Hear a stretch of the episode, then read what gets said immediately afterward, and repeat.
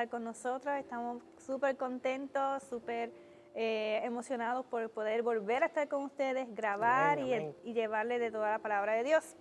Y pues me disculpan si de momento me escuchan un poquito que se me va la voz, ¿verdad? Porque he estado pasando, recuperándome de un... La alergia. ¿De qué? De una alergia. fuerte que me da siempre todos los años.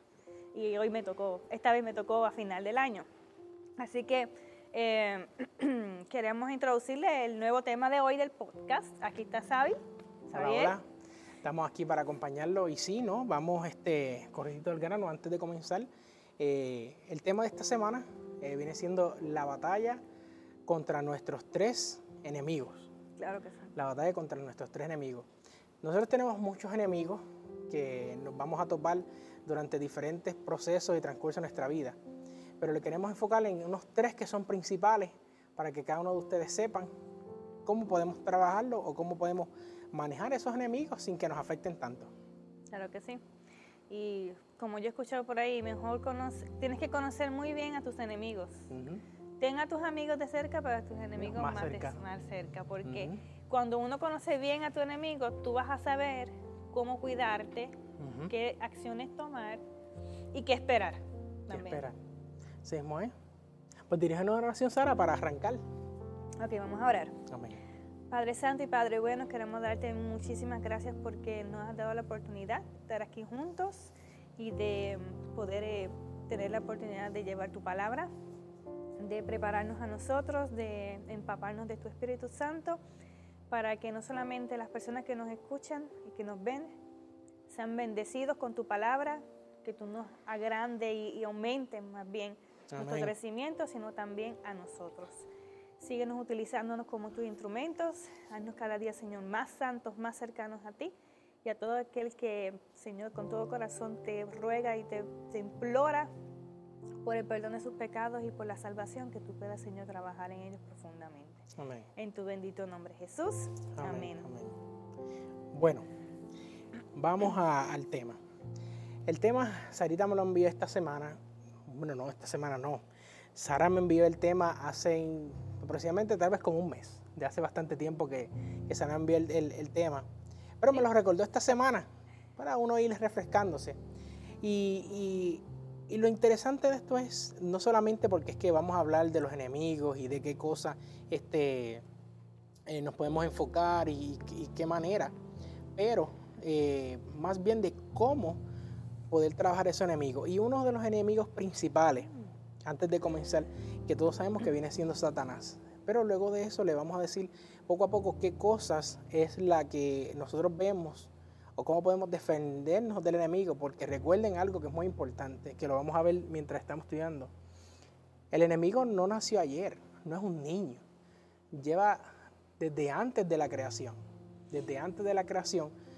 Y cómo nosotros, que somos unos bebés comparados con Satanás, podemos eh, sobrellevar esas adversidades. Y la Biblia nos menciona en muchos, muchos versículos de la Biblia cómo hacerlo. Y para comenzar nos dice, la Biblia nos advierte que en la carrera cristiana tenemos tres enemigos que amenazan nuestra integridad espiritual, la cual mencionamos. Y principalmente el número uno es el diablo. El diablo, que fue un querubín desechado eh, por, Dios por haberse rebelado contra él.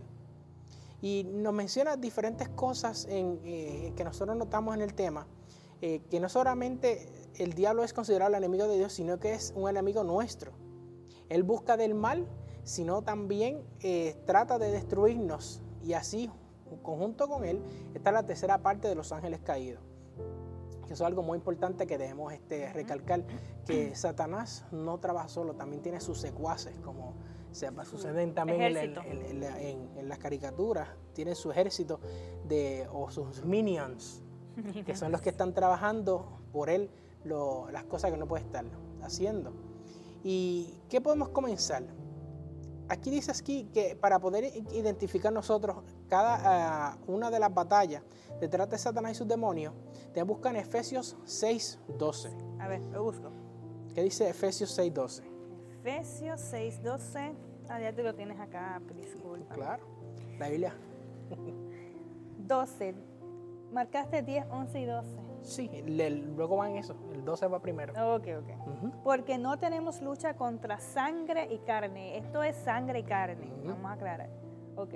Sino contra principados, contra potestades, contra los gobernadores de las tinieblas de este siglo, contra huestes espirituales de maldad en las regiones celestes. Bueno, entonces, a veces yo quiero introducir algo, y es que el enemigo número uno del ser humano, porque es el enemigo número uno de Dios, porque Dios es el creador del humano, pues el enemigo se como que se disfraza. Tenemos un enemigo que se disfraza. Y desgraciadamente muchas personas no quieren aceptar la existencia de él. Se niegan a que el mal se existe. Niegan. Se niegan de que el mal existe, se niegan de que, que, eso todo viene del ser humano que de ahí sale. En parte sí, por el pecado, pero el pecado llegó porque alguien lo introdujo. Correcto. Entonces, porque dentro de la presencia de Dios no hay pecado, eso es lo que tenemos que entender. ¿Y cómo llegó el pecado aquí? Si éramos perfectos, si éramos buenos, si éramos este, pues, creación de Dios, ¿cómo es que llegó, verdad? Porque sabemos que pues, dentro del ser humano está Dios le dio la decisión de hacer el bien como hacer el mal. Los primeros dos seres humanos tomaron la decisión de desobedecer a Dios y ahí comenzó el pecado en el resto de la humanidad, que hoy en día tenemos y que está en grandes proporciones. Pero lo importante, como yo dije al principio, conocer muy bien a nuestros enemigos. Y es primero no ser inocente, no ser, eh, ¿cómo le dicen? Sí, inocente es la palabra. Que estoy buscando otra palabra, pero no llega. Inocente como por decir así, no, eso viene de mí. Si yo hago las cosas malas porque él la quiere hacer, está en cierto modo cierto pero sabemos que detrás de todo, como dije, está disfrazado, quien está introduciendo en nuestras mentes, quien está tratando de manejar el ambiente para que todo se torne como Él desee y para el mal de cada uno de nosotros, tenemos que reconocer primero que si existe Dios, perdón, que si existe Satanás, va a existir Dios. Y Dios existe. Nosotros tenemos claridad de eso. Amén. Y sabemos que cuando en la palabra de Dios dice que está el enemigo, que es el diablo, el adversario, es porque si Dios lo dice es porque es cierto. No podemos tapar el sol con un dedo ni con una mano diciendo que no, que no y que no. Tenemos que abrir esos oídos, tenemos que abrir nuestros ojos a la verdad. Nos estamos enfrentando a, gran, potestades, a enemigos celestiales que tienen poderes mucho mayores que la de nosotros, que no tenemos nada, Así es. pero que son hacia el mal y que cosas que hacen alrededor de nosotros o que nos ponen en nuestra mente o lo que sea, como sea que lo hagan, están introduciendo en nosotros aún más la maldad. No, y, y para añadirte eso, ¿sabes? es que nosotros nos enfocamos, o más bien el diablo se enfoca en buscar en nosotros qué es lo que nos gusta. O sea, como les comenté al principio, eh, el Satanás lleva sobre 2.000 o 6.000, cientos de años desde que la Tierra estaba hecha, dándose a la tarea en cómo poder buscar la manera de poder a nosotros darnos por las rodillas, darnos por los talones, darnos por algún lado que sea que nos duela. Porque del dolor muchas personas a veces se arrepienten y se dejan llevar, se dejan manipular. Muchas personas lamentablemente a veces por el dolor eh, aprenden y no vuelven a, tener eh, o a, hacer los mismos problemas. Y hay personas que pues, pueden recibir dolores toda la vida y siguen haciendo lo mismo. Eh, y lamentablemente es así. Por esa razón la Biblia nos advierte eh, de que nosotros no debemos darle lugar ni cabida al diablo, ni abrirle las puertas de nuestra vida cristiana. Por eso quiero leerles en Efesios 4:7 que dice, pero a cada uno de nosotros fue dada la gracia conforme a la medida del don de Cristo. ¿Por qué razón no menciona eso? Ni deis lugar al diablo. ¿Por qué es que no debemos darle lugar al diablo, Sara? Porque es que si le damos cabida al diablo, no sabemos a veces ni las cosas que nos podrían suceder a nosotros. No solamente a nosotros, que tal vez cosas que nosotros podamos causarle a otras personas. A otras personas. Ese es el detalle. Y en Aquí en Santiago 4.7, Sara, si lo puedes buscar, eh, nos dice también que nos instruye de cómo hacerle frente y salir triunfante. Sí, dame un segundo. Puedes leerlo de aquí. Ah, pues un pedacito, ¿verdad? Dice, sí, Someteos pues a Dios, resistid al diablo y huirá de vosotros. Así es. Y, algo que nos sigue diciendo que también es que eh, nosotros no podemos bendecer al diablo por nuestra propia fuerza, Sara. Eso es inevitable. No solamente necesitamos eh, fuerzas, tal vez ejemplo, tú y yo somos dos, encontré uno. Pero no solo somos dos, porque tenemos nuestros ángeles guardianes y también tenemos a Dios, que no solamente estamos dando esa batalla. Pero el detalle es como ejemplo, muchas personas se, se, se dejan a veces llevar de por qué los tiempos han cambiado, que en mis tiempos, en mis tiempos, a veces no es que en tus tiempos, Satanás es el mismo. Él solamente ha sabido manipular los medios que ha tenido ese tiempo. Al comienzo utilizaba los medios del periódico. Porle, mucho tiempo las noticias podían diversificarse o, se utilizaba otra forma de, de poder llevar un mensaje erróneo. Igual como cuando a veces tenemos el juego de que yo te digo un secreto y cada persona tiene un secreto y al final el mensaje es completamente diferente. Exactamente eso es lo que sucede. Ahora con los medios de las redes sociales, claro que conste, nosotros usamos las redes sociales, cada persona usa las redes sociales. Hoy en día, hasta la mayoría de las personas, el detalle es cómo la utilizamos o para qué la vamos a utilizar. Mucha gente la utiliza para hacer transmisiones de juegos online, otras personas la utilizan tal vez como nosotros para enviar la palabra de Dios y predicar. Y depende para qué tú utilices los instrumentos, es como el diablo va a manipularte para que tú puedas usarlo de esa manera. Mm. Esa es la diferencia. Y algo que está muy interesante que quiero leer que dice aquí, nunca podremos vencer al diablo con nuestras propias fuerzas, que aunque está derrotado por Jesús, sus estrategias y maquinaciones terminan destruyendo a los hijos de Dios, pues es padre de mentira y peca desde el principio. Eso fue lo que Sara dijo, él peca desde el principio, es decir, que por milenios ha estado perfeccionando su estrategia de destrucción y es muy hábil para engañar, seducir y torcer las mismas escrituras. El creyente que vive desapercibido y distraído será blanco fácil de ataque y destrucción. Y eso es peor, Sara, porque a veces nosotros nos damos, como dice el puertorriqueño, la pata de que estamos bien aferrados a Dios cuando la realidad es no necesariamente es así. No necesariamente porque estamos en la iglesia vamos a ser salvos porque hay muchas personas en la iglesia también son piedras de tropiezo que se dejan manipular de manera desapercibida por Satanás. Desapercibida, exactamente. Lo que yo estoy analizando de manera psicológicamente, porque yo me creo Abner, ¿qué pasa? Abner, yo me creo Abner, que es nuestro psicólogo principal, ¿verdad? Eh, que ¿Por qué en el tiempo de hoy vemos como que la maldad es mayor? Además de que es profético, ¿verdad? Eso tenemos que entenderlo. ¿Por qué la maldad es tan grande hoy?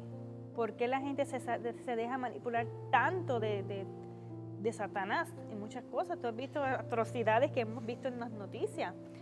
Y realmente es que las mayoría, son muy pocas las personas quienes han mantenido fieles a Dios. Y como dice lo que acabaste de leer, ¿puedes bajármelo un poquito? El que es más grande y no veo. Ajá.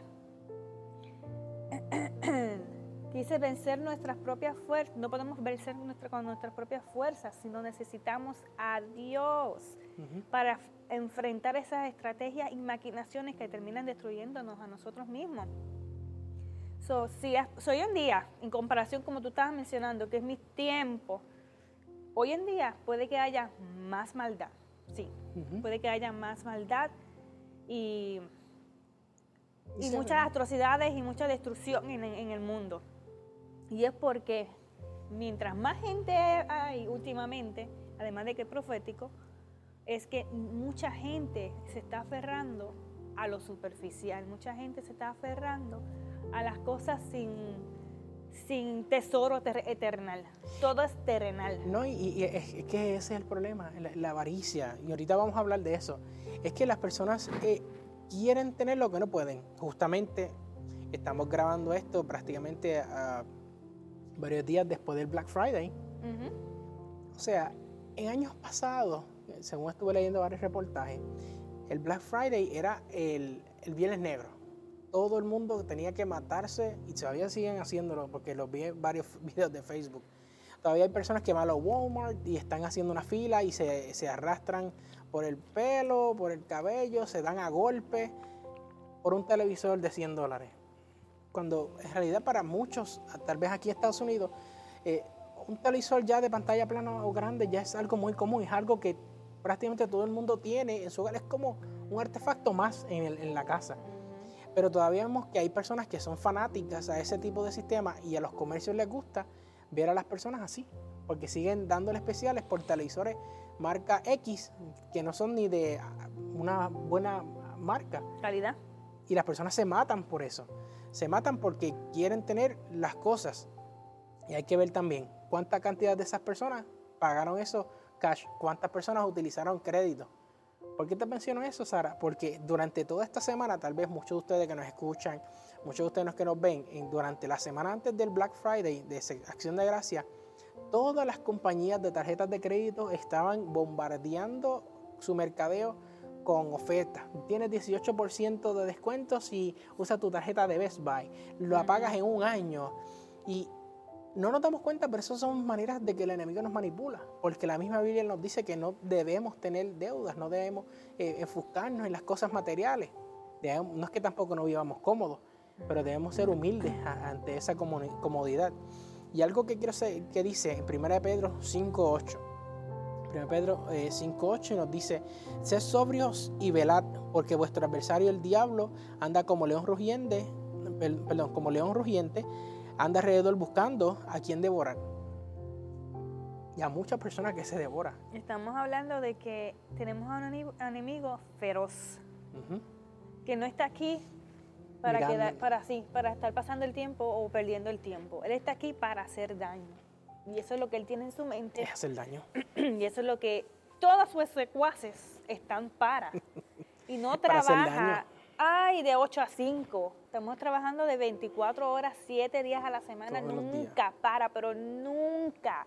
No hay holidays para él. No. hay nada. O sea, todo lo que se enfoca es para eso. Lo que quieres asegurarte de que no, tú no estés salvo de que tu prioridad no sea Dios, que tu prioridad sea el televisor, que tu prioridad sea cualquier otra cosa menos estar estudiando la Biblia. Aunque ya Jesús tuvo la victoria sobre él. Claro. Él quiere llevarse lo más que pueda para donde él, aunque él sabe que está destruido ya. Claro. Simplemente es para hacer seguir haciendo más daño. Que si él va a estar destruido, que se destruyan con él también. Que más se destruyan con él y es su manera como de, desquitarse contra Dios. Así mismo es. Aunque él sepa que la tenga todo para perder, porque él lo sabe, él conoce a Dios más que a nosotros mismos. Él estuvo con Dios. so, em, algo que debemos entender, ¿verdad? Sobre este enemigo que estamos mencionando ahora, que es el primero que estamos mencionando, sí. es que no podemos ser, este, como tomar las cosas a la ligera tomar las cosas como si fuera nada. Tenemos que ser conscientes de que si estamos peleando contra estos potestades y estos este, enemigos celestes, entonces cuando más tenemos que estar aferrados a Dios. Yo misma me he dado cuenta, de momento como que dejo de, leer, dejo de, orar y veo como que empiezo a enfocarme en otras cosas y digo, espérate, ¿por qué yo, porque yo estoy llegando aquí otra vez? Es que pasa, Sara, porque es que nos ponemos muy cómodos. O sea, nos, puede pasar a todos. Durante un problema que tengamos nos enfocamos en que en aferrarnos más a Dios. Pasa un poco el problema o el problema se pone muy cómodo o sabemos que ya está bien y nos olvidamos de lo que comenzamos a hacer. Pasaba mucho en, mi iglesia. Eh, a veces eh, el, pastor tuvo una semana de, de oración y eh, habían ciertos temas que cada hermano debía estudiar en su casa. Al final era un puñado de los hermanos de la misma iglesia que terminaban estudiando el material. Los demás no lo estudiaron. Muchos comienzan, y así, por eso se llama la carrera del cristiano. Muchos comienzan ahí, sin freno. Pero no significa porque tú seas más rápido es el que vas a llegar a la meta. Ese es el detalle. Ese es el detalle. Perseverancia. ¿Ibas a leer un versículo? Sí, no, pero que Debemos de vestirnos de toda la armadura de Dios. Algo muy importante para poder enfrentar a estos enemigos es que debemos vestirnos de toda la armadura de Dios. Es nuestra responsabilidad de tomarla y de vestirnos. Nuestra, es que esas palabras son importantes.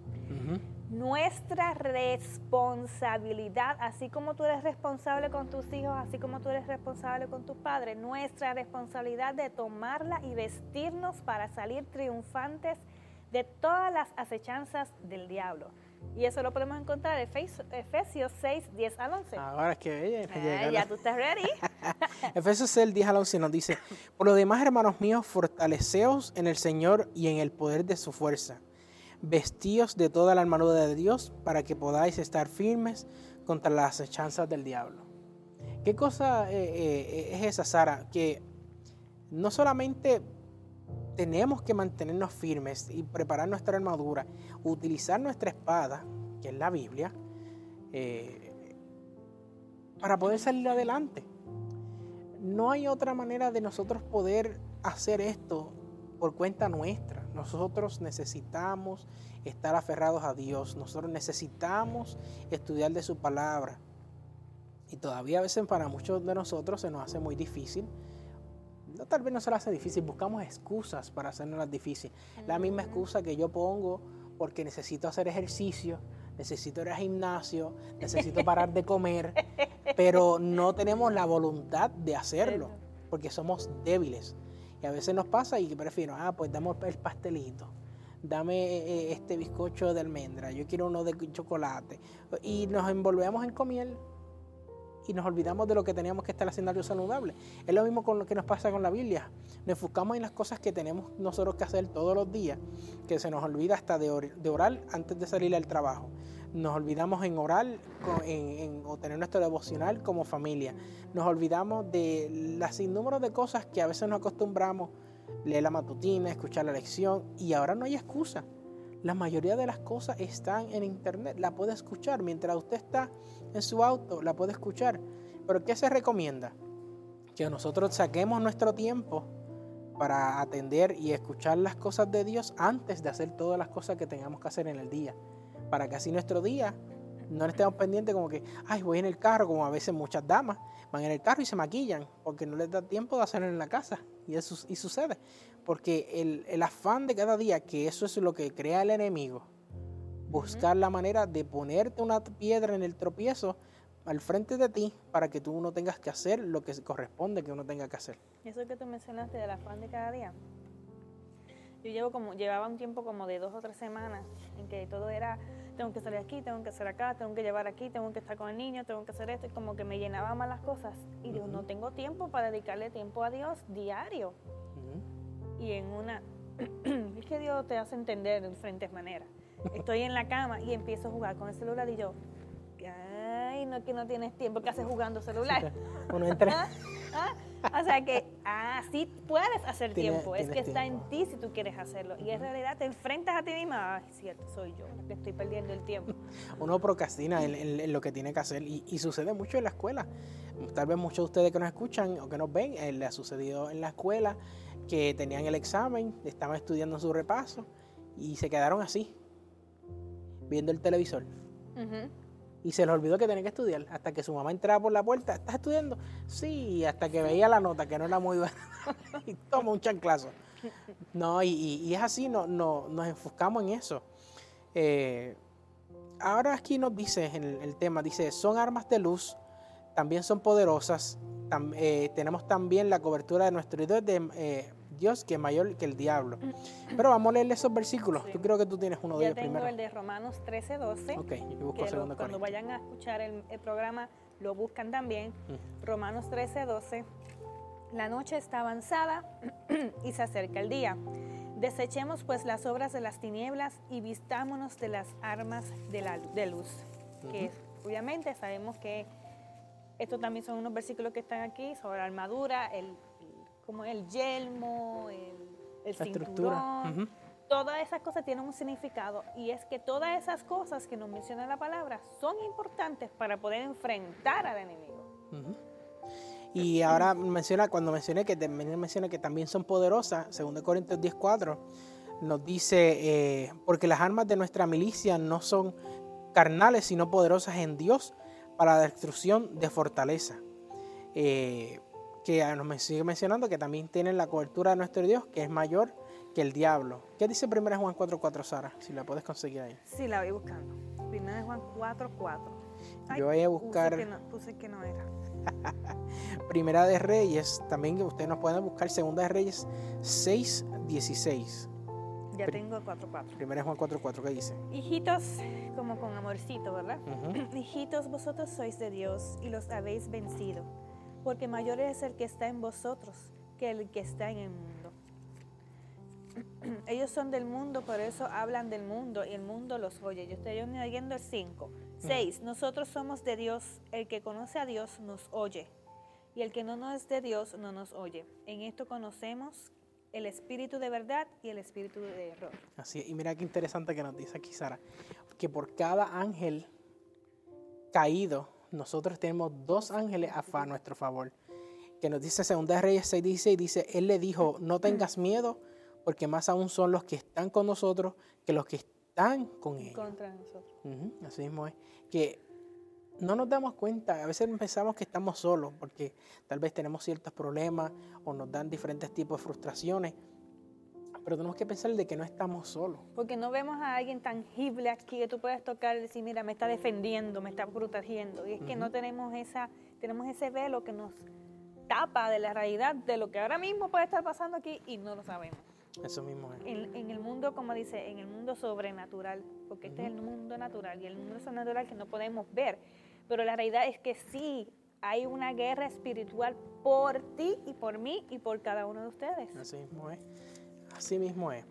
Y ahora continuamos. El próximo. Segundo enemigo. Segundo enemigo. El mundo. El mundo. Obviamente Satanás, Satanás es el primero. El mundo es el segundo, no solamente porque va menos o qué. Es que Satanás trabaja a través del mundo para nosotros poder estar cómodos. Y ahí hay muchas cosas que vamos a mencionar de que ya también hablamos eh, de por qué el mundo es el otro enemigo. ¿Por qué Satanás? Es una pregunta que hay que hacerse. ¿Por qué Satanás utiliza el mundo para ser nuestro enemigo? Así es. Porque el ser humano, el humano, la creación de Dios, busca ser aceptada, busca ser parte del el grupo. Y entonces las cosas que están pasando, que todos los demás están apoyando y todos los demás están haciendo, automáticamente sientes la necesidad o quieres hacerlo también. Y por eso es por ahí es que agarra a Satanás, como nos conoce también, y se introduce. Así mismo es. Eh, si quieres puedes comenzar acá y yo ya yo tengo el, el sistema mundanal que atrae a los creyentes a amarlo más que a Dios. Fama, poder, riquezas, bienes, modas, costumbres y tradiciones. Muchas veces las costumbres y tradiciones no le, damos, le pasamos la manito así un poquito porque no le queremos tocar porque es un poquito delicado. Porque, nos afecta. Y, eso es malo porque a veces no sucede porque es que es igual cuando uno se bautiza. Uno toma sus estudios, pero hay veces a personas se le hace difícil cambiar los hábitos. Hábitos que son muchos, son obviamente malos hábitos, porque hay hábitos buenos, pero muchos malos hábitos que traemos del mundo a veces se, incorporan a la iglesia. Y entonces hay veces que ahí vienen personas que vienen a diversificar y cambiar las cosas, porque no es que tenemos que estar reacios al cambio, el cambio es bueno. En mi trabajo muchas veces este, cuando era el momento del cambio cambiaban de supervisor o cambiaban el, el sistema nuevo de la computadora, era un caos. Se formaba un caos porque las personas están reacias al cambio, porque no quieren volver a aprender algo nuevo no quieren adaptarse. Pero lamentablemente para poder uno sobrellevar y sobresalir en el mundo tenemos que cambiar y adaptarnos a qué es lo que hay nuevo ahora. Dice, desde la caída de Adán y Eva, el mundo ha estado bajo control de Satanás y promueve toda clase de pasatiempos, modas, costumbres y controla las riquezas, el poder y la fama, ofreciéndola a quien él quiere, especialmente a los hijos de Dios, para atraerlos y esclavizarlos Suena como vender el alma al diablo con sus ofrecimientos. Se las ofreció a Jesús cuando fue tentado en el desierto y la historia que tenemos, que siempre Jesús le dijo, escrito está. Escrito está. Leo? claro. Muy bien. Así que pueden acompañarme y pueden buscar Mateo 4 del 1 al 11. Son varios capítulos, así que el versículo que los podemos leer. Dice así, entonces Jesús fue llevado por el Espíritu al desierto para ser tentado por el diablo y, pues, y después de haber ayunado 40 días y 40 noches, tuvo hambre. Y vino a él el tentador y le dijo, si eres hijo de Dios, di que estas piedras se conviertan en pan. Él respondió y dijo, escrito está, no solo del pan vivirá el hombre, sino de toda palabra que sale de la boca de Dios.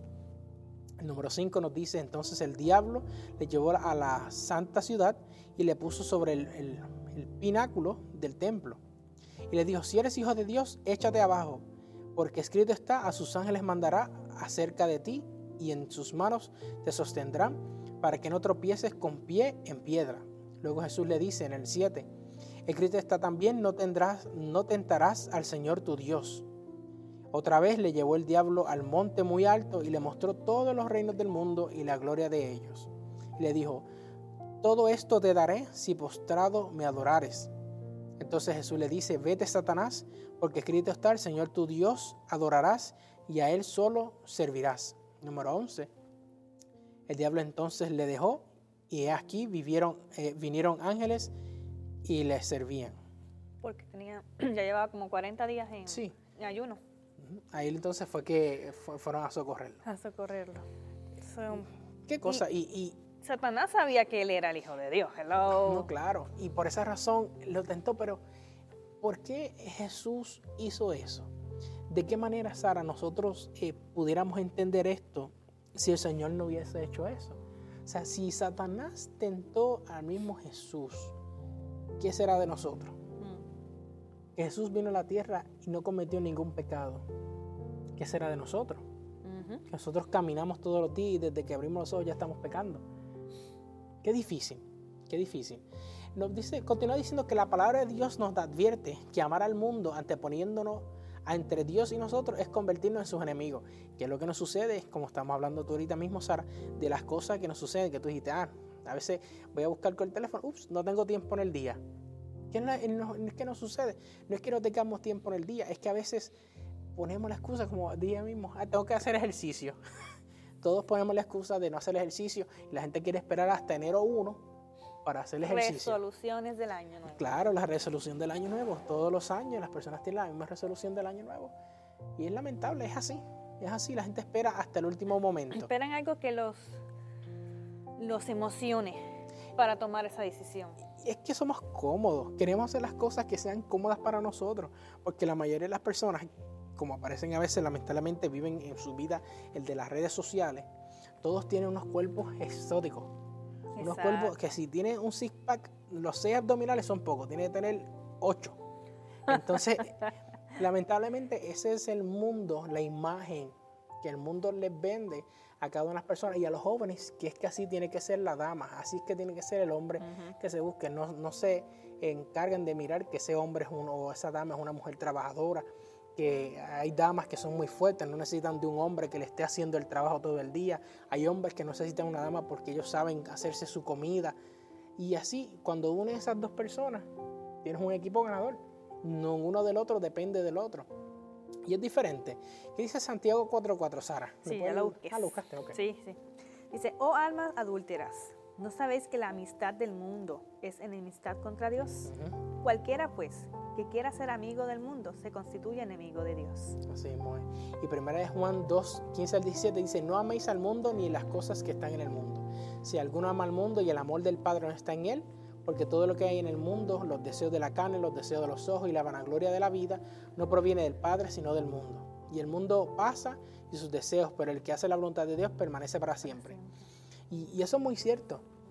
Algo que yo, que yo busqué un ejemplo que muchas personas daban de esto es a veces las obras de artes, eh, arte, la música. Eh, muchas personas, eh, ejemplo, Beethoven no existe, pero muchas personas escuchan todavía de la música clásica de Beethoven. Bangkok no existe, pero todavía hay personas que pagan miles y millones de dólares por tener una obra de arte de uno de ellos, Da Vinci, etc. Y hay cosas que perduran para siempre. Esa viene siendo una de ellas, porque debemos enfocarnos en la prioridad que es servir al Dios sin olvidarnos de servir al mundo. Jesús dijo que aunque estamos en el mundo, lograr fortuna, perdón, sí, me confundiste, Sabi. Acá, acá. Dije que estamos en el mundo, no, no pertenecemos a este mundo, somos peregrinos y extranjeros. Nuestra patria está en los cielos. Aquí en, esta tierra somos embajadores del alto Dios. Y eso lo podemos encontrar en Juan 17. Voy a leértelo rapidito. Juan 17. Ah, uff, estaba en el 7. 17 16. Muy bien. Juan 17, 16 dice así. No son del mundo como tampoco yo soy del mundo. Así mismo. Si somos hijos de Dios, tenemos que, disculpen por eso. no, cielo. Eh, este, si somos hijos de Dios, nos vamos a comportar y vamos a vivir como hijos de Dios. Como que si estamos como que sí soy, soy hija de Dios, pero este, los fines de semana aprovecho y pues salgo con mis amigas, pero... Desde el jueves, desde, el jueves empieza la pachanga. Entonces, eso es un ejemplo, ¿verdad? Claro. Si tú estás pasando por esto, yo lo pasé, yo sinceramente, yo lo hice y, sentía como que Dios me estaba hablando para atraerme a Él, pero seguía con esa vida. No es una vida de cristiandad para nada.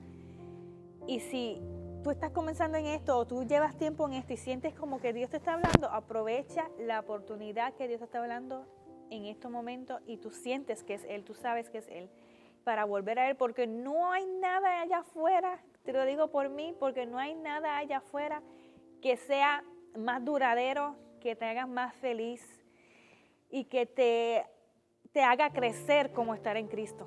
No hay nada. Y eso solamente es cosas de... La, a ver, digo, ¿por qué yo hice eso? ¿Por qué yo tomé esas decisiones? Y tú te pongas a pensar después. O sea, perdí mi tiempo de mi juventud por un tiempo, ¿verdad? Aunque fue por un tiempo de tres a cuatro años que estuve así. Y yo digo, o sea, que eso era fin de semana, eso es por un rato y se acaba. Y eso, y eso es lo que no nos damos cuenta. Y eh, lamentablemente sucede que yo tengo todavía varias amistades eh, que ya a tener sobre los 30 años todavía siguen ese estilo de vida. Porque se pasan en nada más vivir de las apariencias. Viven una vida de que ellos no viven su vida, ellos quieren vivir otra vida. Quieren ser otra persona, no están contentos con lo que son. Claro, ejemplo, ponle Sara, tú tienes bote, ¿verdad? Tienes bote, tú tienes lancha, porque el Señor te ha bendecido, tú has tenido un sacrificio y has luchado por tener tal vez un bote.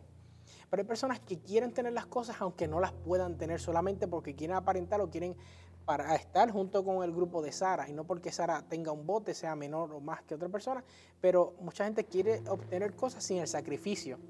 ¿Qué sucede para muchas personas? Lamentablemente el enemigo trabaja en ellas y entonces ellos vienen y te destruyen el bote. O sucede igual si usted tiene un carro, un carro bonito que usted se ha sacrificado para tenerlo y viene otra persona y o se lo roba o le da un golpe a su auto y nos duele porque nos tocó tiempo para obtener ciertas cosas. Y esto que dice aquí, para luego seguir continuando con lo del mundo, nos dice, podemos lograr fama pero ser humildes.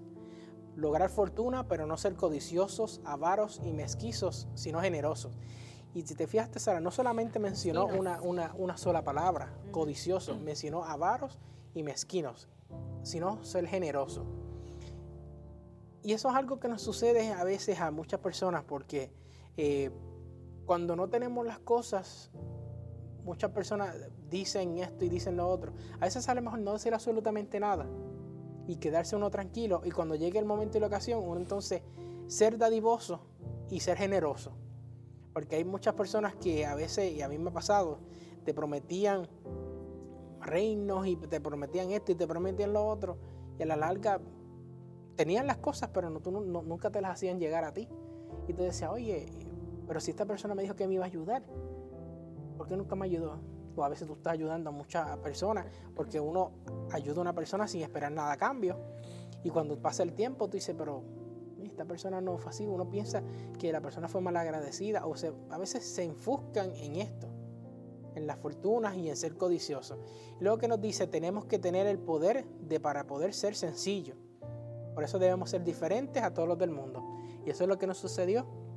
Muchas personas cuando eh, eh, todavía estemos, por si acaso estamos todavía en un otro hospital de rehabilitación, porque Naí, gracias a Dios, está trasladada a otro lugar.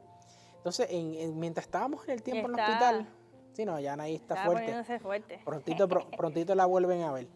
Este, muchas personas decían que nuestra familia era diferente. Nuestra familia es diferente. ¿Por qué es que nosotros somos diferentes? Por esta misma razón, eh, hermano.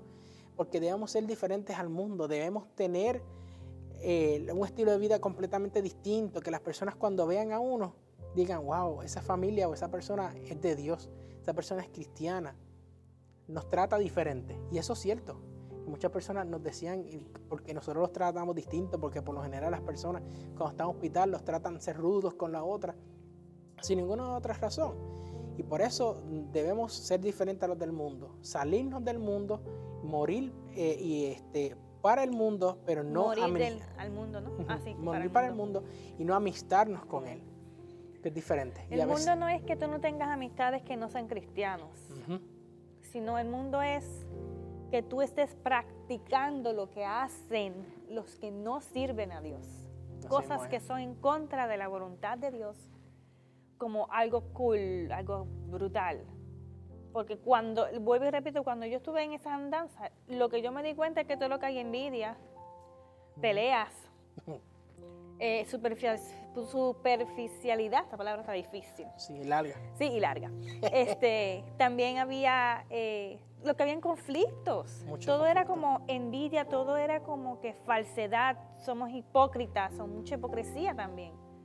Y eso es lo que tú encuentras constantemente. Y no creo que nadie, si no es que está acostumbrado a esa vida, ¿verdad? Porque quién sabe o no, tiene otros anhelos. Nadie que, tenga anhelos buenos en su corazón se va a sentir feliz y contento en un ambiente así.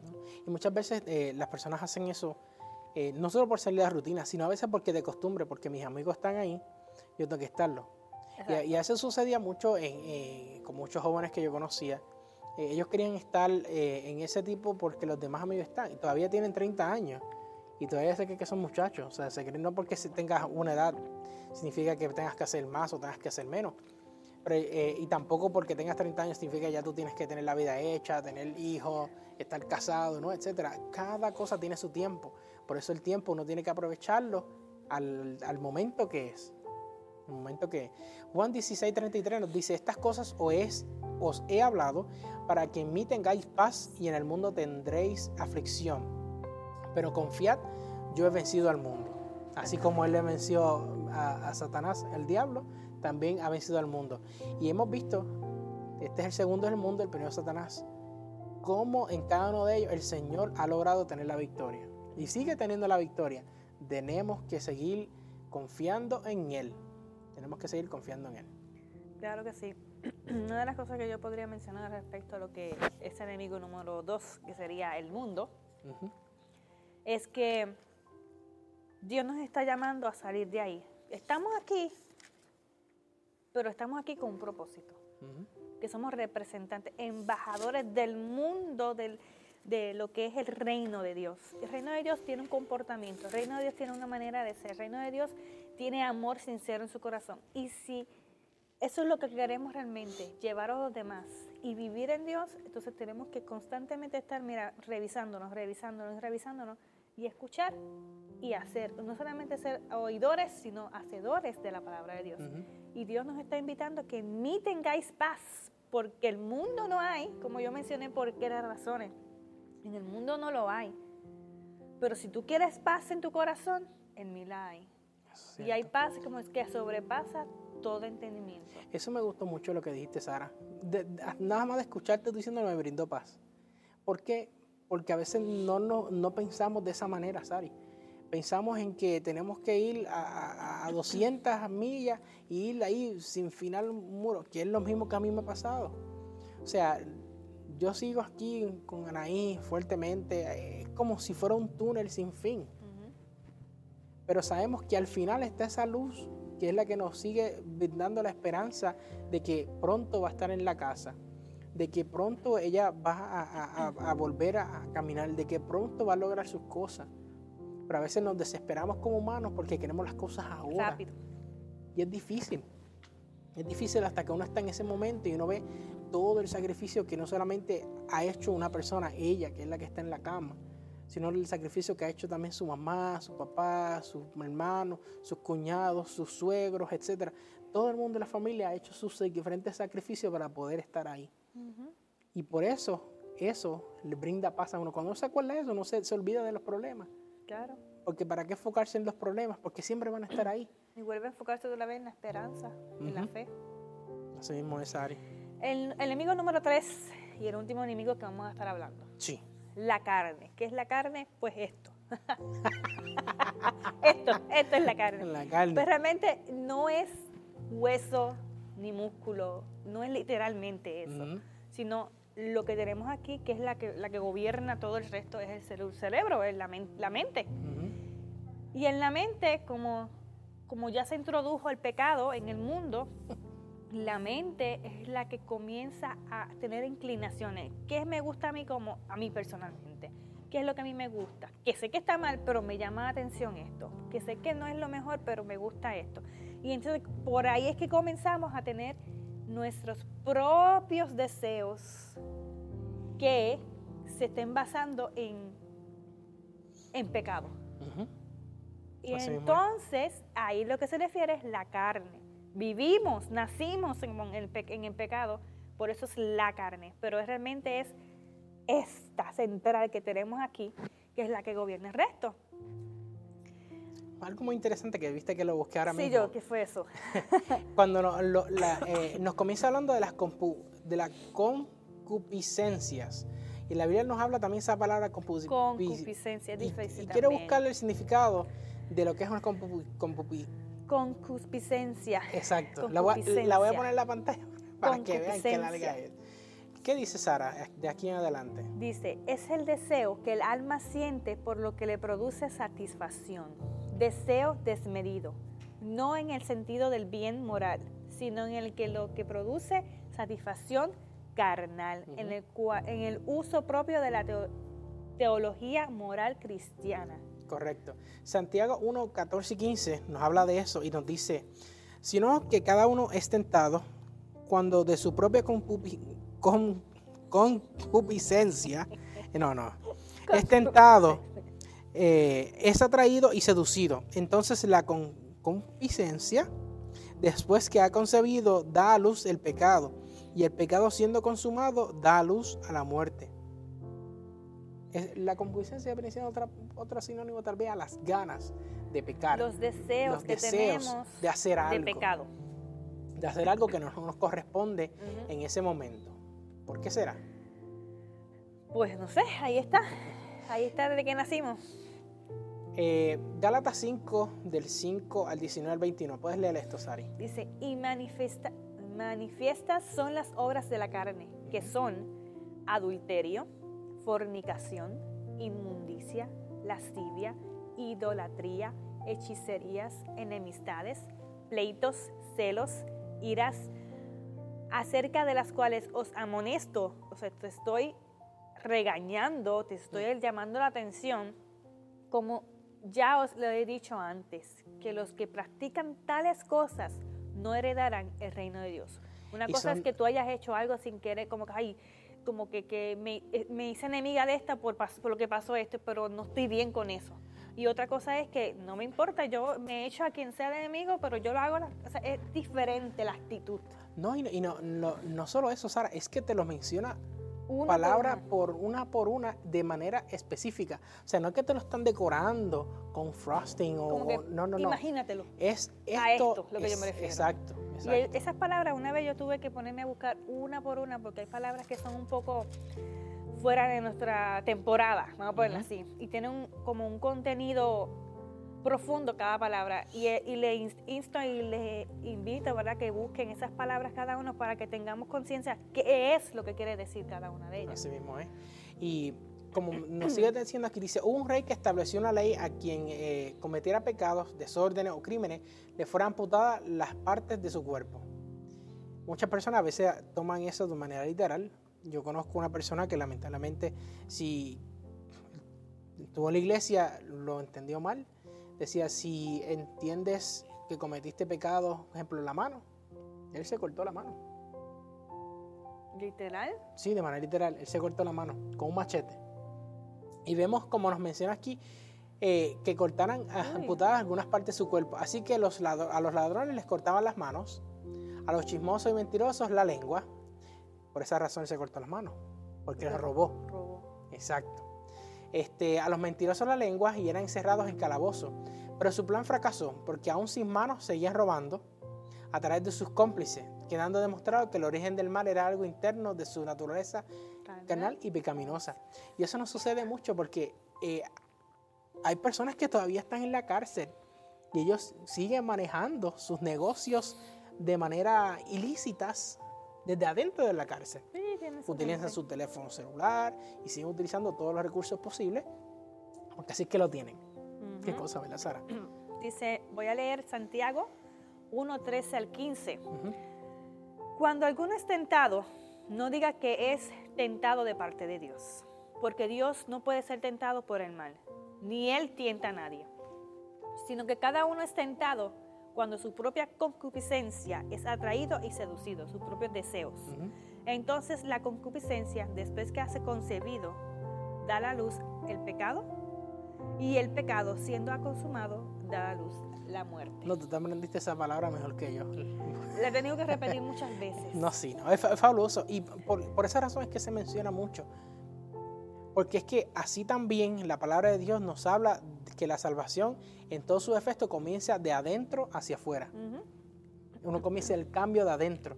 Uno mantiene los que tienen padre a sus hijos, los educa en el hogar, no espera que el maestro o la calle los eduque a sus hijos. Usted como padre se encarga de educar a sus hijos en su casa, eso es tarea suya de su esposo. Usted como madre, como padre, entonces se encarga de hacer eso. Cuando el pecador se arrepiente y confiesa sus pecados a Dios, trae a su vida justificación por medio de la sangre de Jesús y así comienza su proceso de santificación.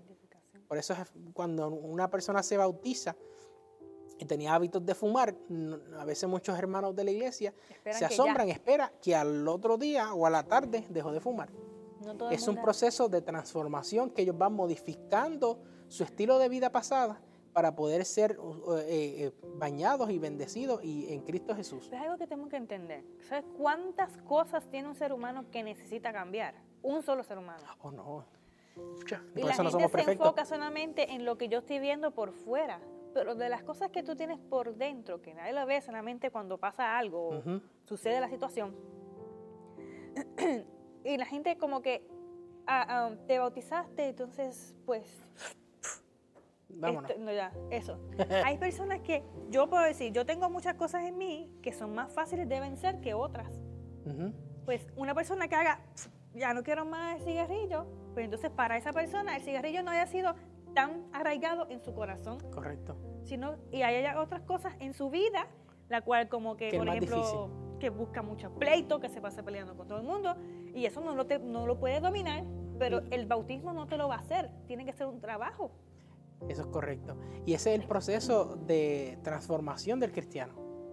Hay veces personas que se creen que porque hayan nacido en el Evangelio, ejemplo, tal vez a mí, yo nací en la iglesia adventista, no significa eh, que todo es perfecto, que mi vida como cristiano es perfecta, que yo soy perfecto en todo lo que hago y es totalmente erróneo. A veces tenemos que tener más lucha. Bautizado, como de los 10 tengo 30, 20, años. 20 años. Y todavía sigues trabajando en ti. Sigo trabajando en mí, sigo trabajando en ser mejor persona para poder compartir eso a las demás personas.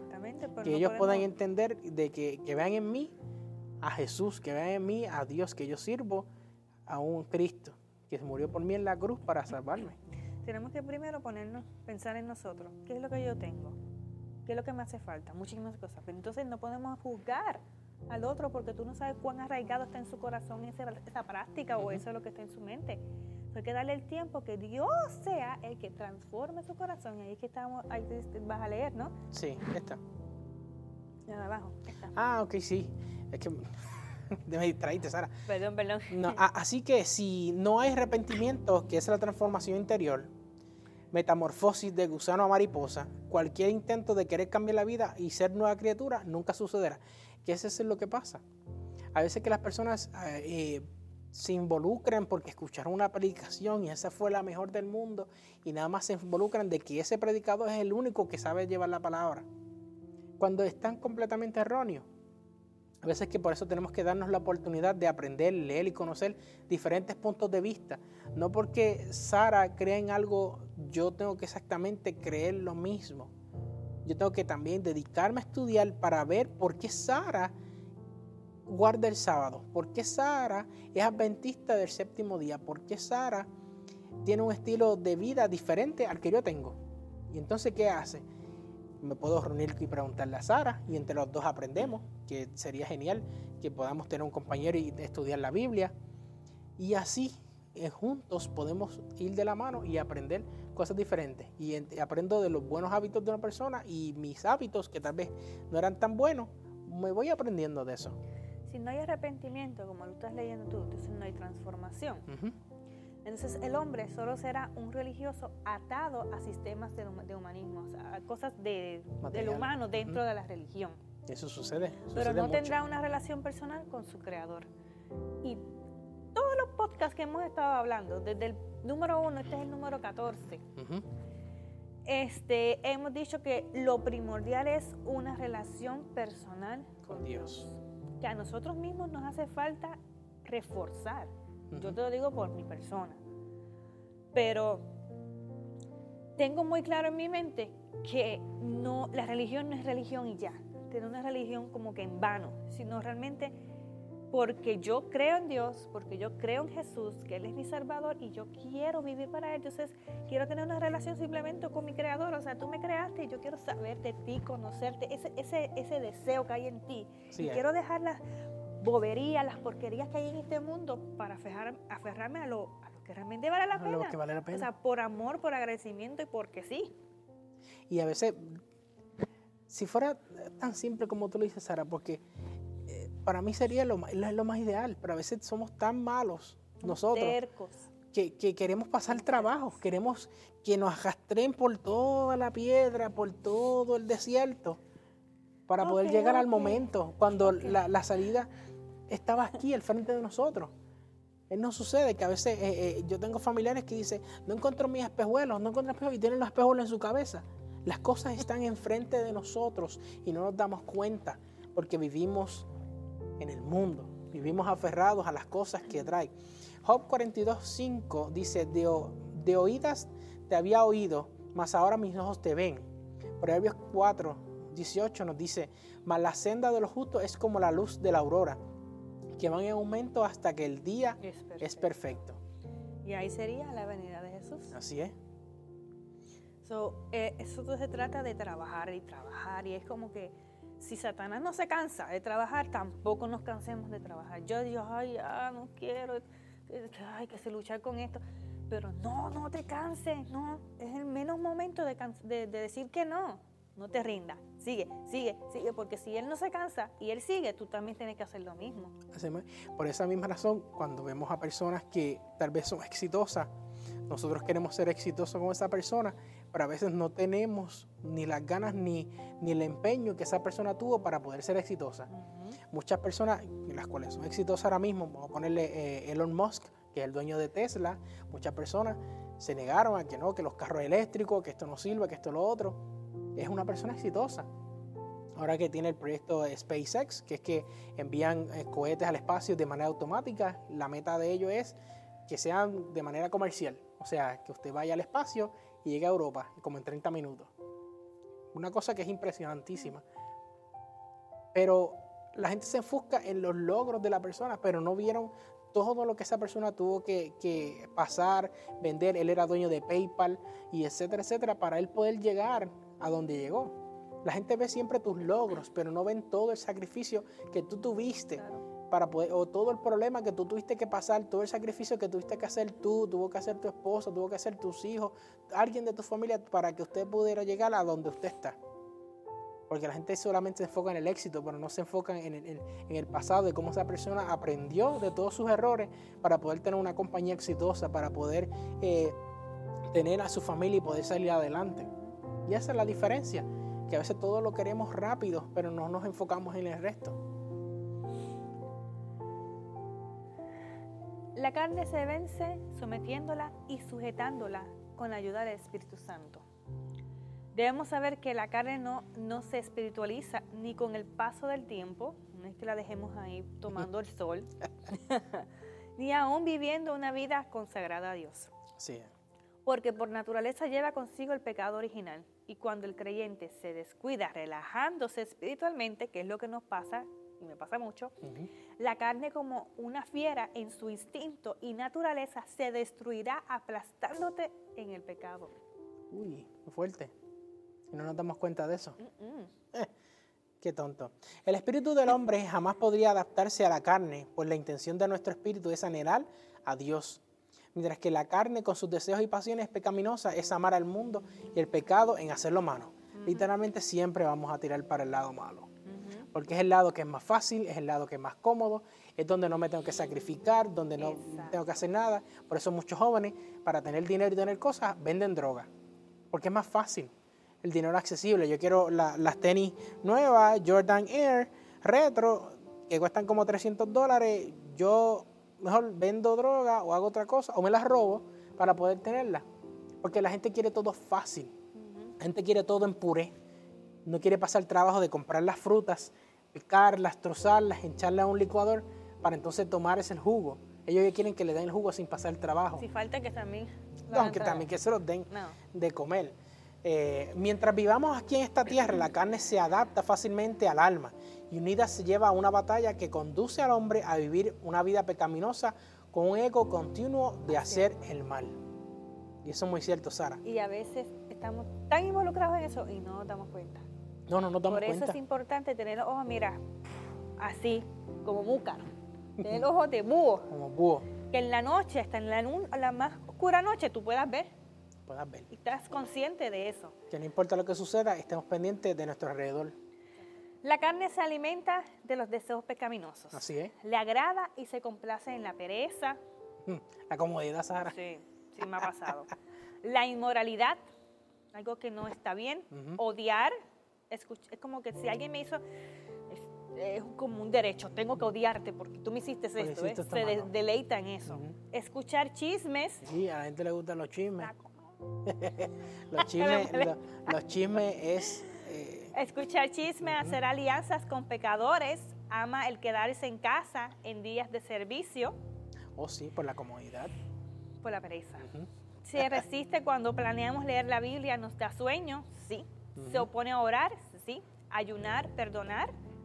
Perdonar es muy importante. Los servicios se hacen aburridos. La senda cristiana sin atractivo, como que se desaniman. Así Se prefiere lo del mundo, fama, poder, riquezas pues da la apariencia de ser bueno, apetitoso y hermoso. Como que aláguenme o, o alábenme, alábenme. Aláguenme, te tienen halagos. Sí, sí.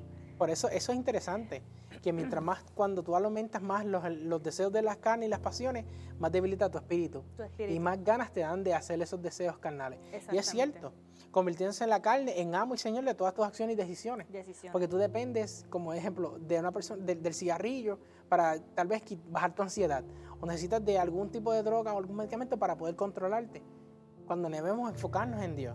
Claro que sí. En la vida cristiana existe una lucha constante del espíritu contra la carne. Y ya eso lo hemos dicho incansablemente. Para que lo, para que lo entiendan. Sí. Debemos aferrarnos a Dios. Si no alimentas y ejercitas y, entrenas y cuidas tu espíritu, terminarás en la carne. Es un ejercicio físico, por decir así, sí. pero es un ejercicio espiritual. Cuando tú vas al gym, tú estás, no tengo que rebajar o si no tengo que ponerme fuerte, estás haciendo el cardio, estás súper cansado, pero sigue. Pues lo mismo, tienes que seguir y seguir ejercitando esa vida espiritual diaria. El plan perfecto de Dios en tu vida cristiana es que en tu ser exista una correcta correspondencia de orden, no solamente eh, de tener un desastre, ni no solamente tener un orden en específico, sino vivir de manera ordenada. Que tu espíritu sea el amo, tu alma el mayordomo y la carne sea entonces tu esclavo, no que tú seas esclavo de la carne. Solo así podrás llevar una vida acorde a los principios de la vida cristiana y acorde a los pasos que el Señor nos ha enseñado. Si vivimos guiados y conforme al Espíritu Santo, somos vencedores contra la ley del pecado. ¿Qué dice? Que me gusta. ¿Te gusta? ¿Te gusta? ¿Qué dice? ¿Qué dice Gálatas 5, 22, 23. Así es. Mas el fruto del Espíritu es amor, gozo, paz, paciencia, benignidad, bondad, fe, mansedumbre, templanza. Contra tales cosas no hay ley. Así mismo es. Con esto. Sí, concluimos. Concluimos y queramos eh, que este mensaje sea de bendición para ustedes, que ustedes puedan compartir este mensaje a sus amistades, a sus personas, a conocidos. Y enfoquémonos en estos tres enemigos, el diablo, el mundo y la carne. ¿Cómo nosotros como cristianos podemos trabajar en esos tres? Podemos sobrellevar. Vamos a ir cada uno de ellos a sobrellevarlo paso a paso. Claro que sí. Y vale la pena. Yo personalmente le digo, y imagino que Sabi también. Sí. Vale la pena la lucha, vale la pena el sufrimiento, el sacrificio. Poner la carne en esclavitud. Tú la pones. Ponle en esclavitud. Y de verdad que vale la pena. No siempre va a ser victoria tras victoria, pero hay que seguir enfocándonos en que tenemos que trabajar en eso. Amén. Seguimos, ¿eh? ¿Va a tener una oración para concluir? Claro que sí, por favor. Muy bien. Oremos. Amantísimo Padre que está en los cielos, gracias Padre Celestial por traernos la oportunidad de poder compartir este mensaje. Ayúdanos, Señor, a no ser esclavo de la carne, a no ser esclavo del diablo, Satanás, no ser esclavo de este mundo. Ayúdanos, Padre Celestial, a poder sobrellevar cada una de estas adversidades. Sé, Padre Celestial, con cada uno de los que nos escuchan, con cada uno de los hermanos que nos ven. Ayúdanos, Señor, a cada uno de nosotros eh, mantenernos fieles a ti y ponerte a ti en primer lugar. Que cada una de las excusas, cada uno de los problemas, todo quede atrás y que quedemos enfocados en ti y solamente en tu palabra. Y cada una de estas cosas, Padre Celestial, la pedimos a través de tu Hijo amado, Cristo Jesús. Amén. Ibas a decir algo, ¿sabes? No, no, no. Quería mencionarles que estén pendientes, que estén alerta, vamos a seguir haciendo podcast, no hemos sido muy fieles, ¿verdad? Discúlpenos porque no fuimos fieles a ustedes, pero estamos haciendo todo lo que podemos, ¿verdad? Claro. Y que quería, yo quería mandar personalmente un saludo a esa guerrera poderosa que Dios ha puesto el Espíritu Santo en ella y que sigue haciéndolo y sigue haciendo un milagro, pero cada día, Anaí, te amamos mucho cuando lo veas, te vas, yo sé que te vas a reír. Amén. No, y, queremos dejarles saber, hermanos, eh, comparta el mensaje, eh, síganos en las redes sociales como Algo Diferente Podcast, en cualquier lugar, búsquelo en Google, escriba Algo Diferente Podcast y ahí nos va a encontrar. Comparte esta bendición a los demás y tenemos no solamente nuestros temas de podcast, sino también hay predicaciones de diferentes pastores adventistas, de diferentes eh, temas y que usted pueda compartir, escuchar de camino al trabajo, de camino a la casa, mientras usted esté en su hogar. Eh, edúquese y absorba. No deje que el mundo los absorba, no deje que el diablo ni la carne los absorba. Así que lo esperamos eh, eh, en el próximo episodio y que el Señor les bendiga. Bye. bye.